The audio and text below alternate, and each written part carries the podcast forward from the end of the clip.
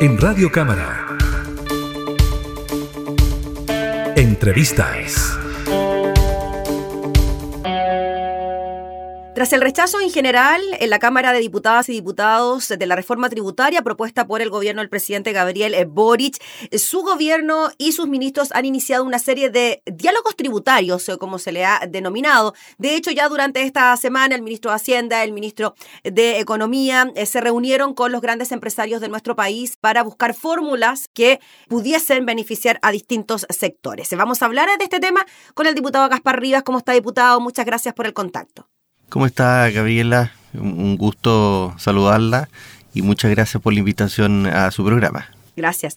Diputado, antes de entrar en lo que está ocurriendo ahora, con estos intentos por parte del gobierno de alguna manera, ¿no? Reflotar esta reforma, ¿qué le parece lo que ocurrió en la Cámara de Diputadas y Diputados hace ya algunos días cuando finalmente se rechaza la idea de legislar de esta reforma que ha sido catalogada por el mismo gobierno como uno de los pilares de su mismo programa?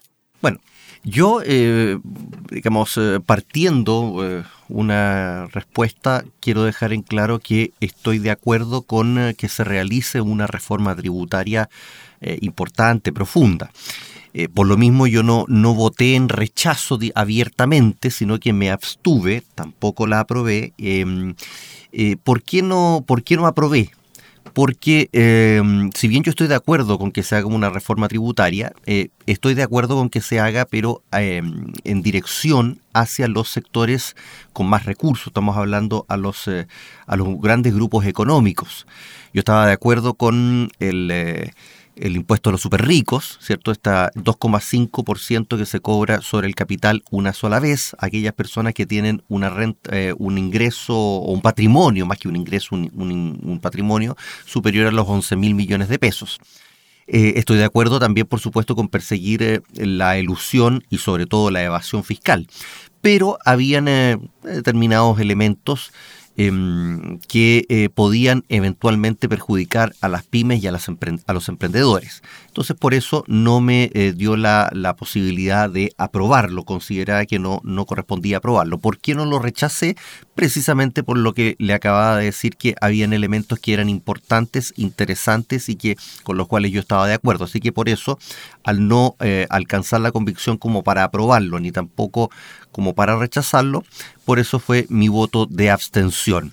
Eh, esa es la explicación eh, y ese es el, sentir que tengo yo respecto de eh, la reforma tributaria. Diputado, solo para despejar el tema de las pequeñas y medianas empresas, solo comentarle las declaraciones que dio el ministro de Economía, Nicolás Grau, quien dijo que esta reforma, comillas, no perjudicaba a las pequeñas y medianas empresas, sino que de hecho la propuesta las beneficiaba porque era una reforma que no aumentaba los impuestos de las pymes, sino que todo lo contrario, dice él, los reducía y tenía un conjunto de beneficios para ella. ¿Cómo evalúa usted estas declaraciones? Del ministro de Economía?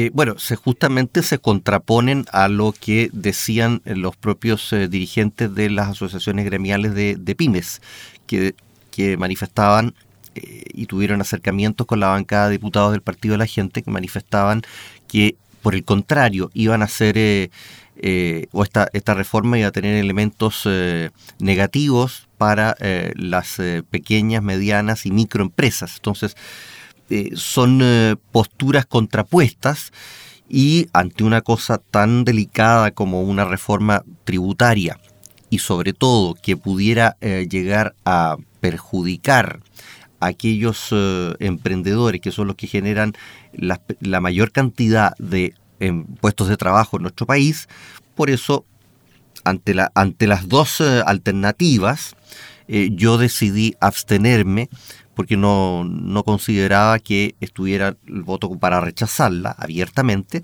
ni, pero tampoco para aprobarla. Diputado Gaspar Rivas, y de ahora en adelante, lo que se viene, se habla de distintas alternativas por parte del gobierno, por ejemplo, reactivar el proyecto de royalty minero que se encuentra en la Comisión de Hacienda del Senado. Quizás por ahí, me imagino, el gobierno quiere recolectar los recursos necesarios para las propuestas que integran su programa de gobierno. O bien estos diálogos que está sosteniendo, por ejemplo, con el mundo empresarial, entiendo también será con el eh, mundo legislativo, para llegar a un acuerdo y de alguna manera darle una vuelta a esta eh, reforma y no tener que esperar quizás un año para volver a presentar un proyecto de estas características. Es una de las alternativas. Yo, en el caso particular de un impuesto específico a la minería llamado royalty, eh, aunque específicamente no es un royalty, pero, pero se entiende cuál es el concepto.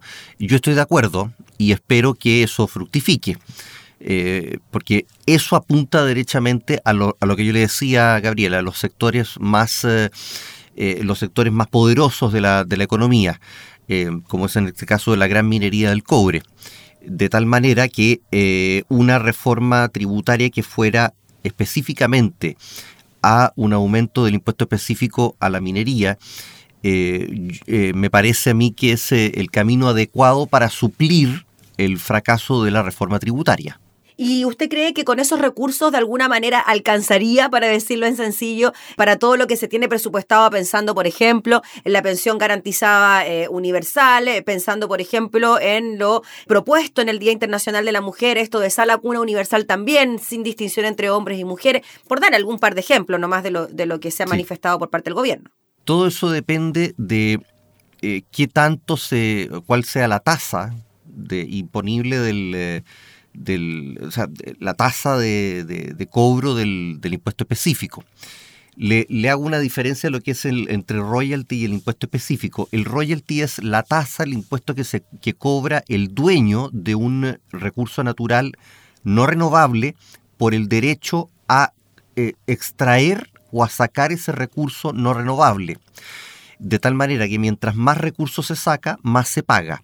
El impuesto específico es aquel que se paga no a la cantidad de recursos eh, no renovables extraídos, sino que se, gana, se, se paga sobre la ganancia de la empresa que extrae, en este caso, el cobre. Por eso no es un royalty, porque no se, no se paga por cantidad de toneladas métricas de cobre, sino que se paga por ganancia. Eh, eso trae una dificultad que es que las empresas mineras a través de eh, malabares contables o contabilidad creativa, que se, que, se, llama, por decirlo de alguna manera elegante, aparecen siempre a pérdida o, bajan sus utilidades para de esa manera bajar la tasa de impuesto específico que pagan. Pero eso es un, tema eh, aparte. Eh, al margen de, de eso, que yo explicaba, la diferencia y el problema que trae aparejado un impuesto específico por sobre el royalty, eh, vamos a la tasa. Hoy día la tasa del eh, impuesto específico es de un 5%. Eh, se subió, ese, impuesto específico data de la época de Ricardo Lagos, hace aproximadamente 18 años atrás, es una tasa muy pequeña, se subió transitoriamente durante el gobierno, el primer gobierno de Sebastián Piñera, producto del terremoto del 27 de febrero del año 2010, para ciertos eh, eh, menesteres que era necesario recaudar dinero de manera excepcional. Eh, yo le decía, usted, su pregunta era si va a alcanzar para la sala cuna universal, si la, PGU, todo va a depender de la, la tasa. Y yo quiero hacer un poco de historia en, lo que es la, la, historia legislativa de nuestro país, Gabriela.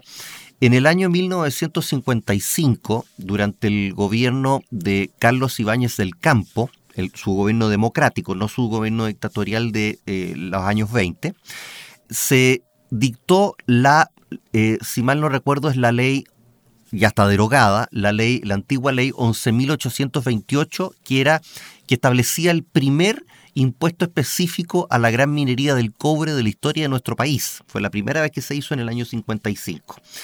Y esa mm, ley establecía, fíjese bien, eh, Gabriela, una tasa base de 50%, es decir, 10 veces más que el royalty eh, que tenemos hoy día.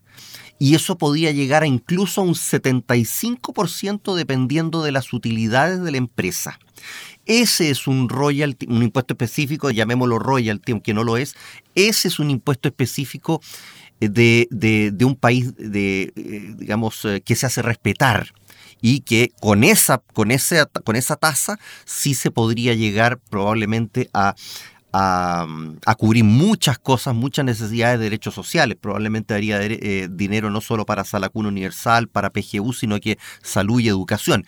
Pero para eso se requiere voluntad política de llegar de un 5% a un 50% o por qué no a un 75%, y aún así les queda un margen de un 25%. ¿Usted cree que esa cifra, que se puede llegar a una cifra, por ejemplo, en esta administración, considerando que ha habido tanto rechazo, ¿no? Al alza impositiva, tanto del gran empresariado como de los ah, altos ingresos en el país. Sí, eh, yo creo que, mire, si usted me hubiese dicho hace un año atrás si este gobierno habría podido hacerlo antes de que empezara a gobernar, yo habría dicho capaz que lo hagan hoy, después de un año de, digamos, de, desempeño del presidente Gabriel Boric, yo creo sinceramente que no estamos hablando en teoría de lo, mm, de lo que a mí me gustaría, 50%, 75%, como esa ley de Carlos Ibáñez del Campo del año 55.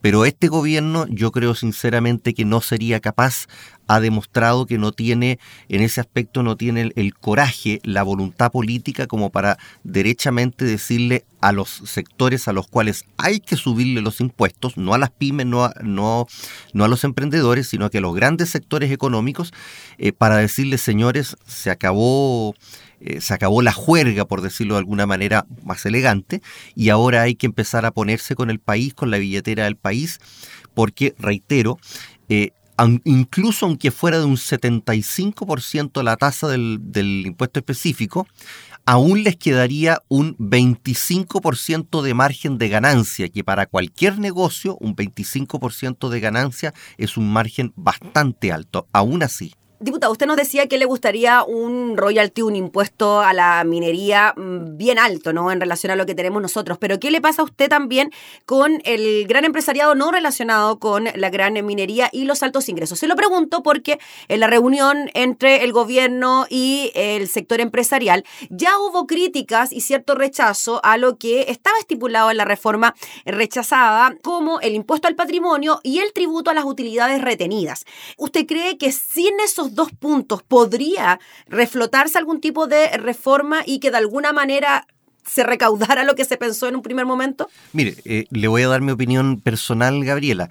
Por el contrario, eh, desde el punto de vista mío personal, esos eran los elementos positivos de la reforma tributaria. Ahora, si, si hay otros sectores políticos eh, que, a los cuales yo siempre critico, que dicen defender a los, a los emprendedores y a las pymes y que en realidad lo que hacen es defender, me refiero a los sectores de derecha, em, que lo que hacen es defender los bolsillos de los grandes grupos económicos, eh, los más poderosos.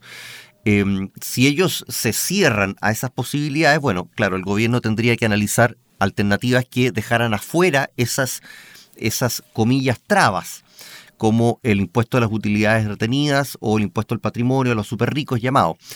Eh, por el, en el caso personal mío, eso no, no habría, no, no, significaría un problema, por el contrario, sería eh, algo eh, positivo. Sí, la, la, complicación que tenía yo era respecto del, de las pymes y los emprendedores, los pequeñitos.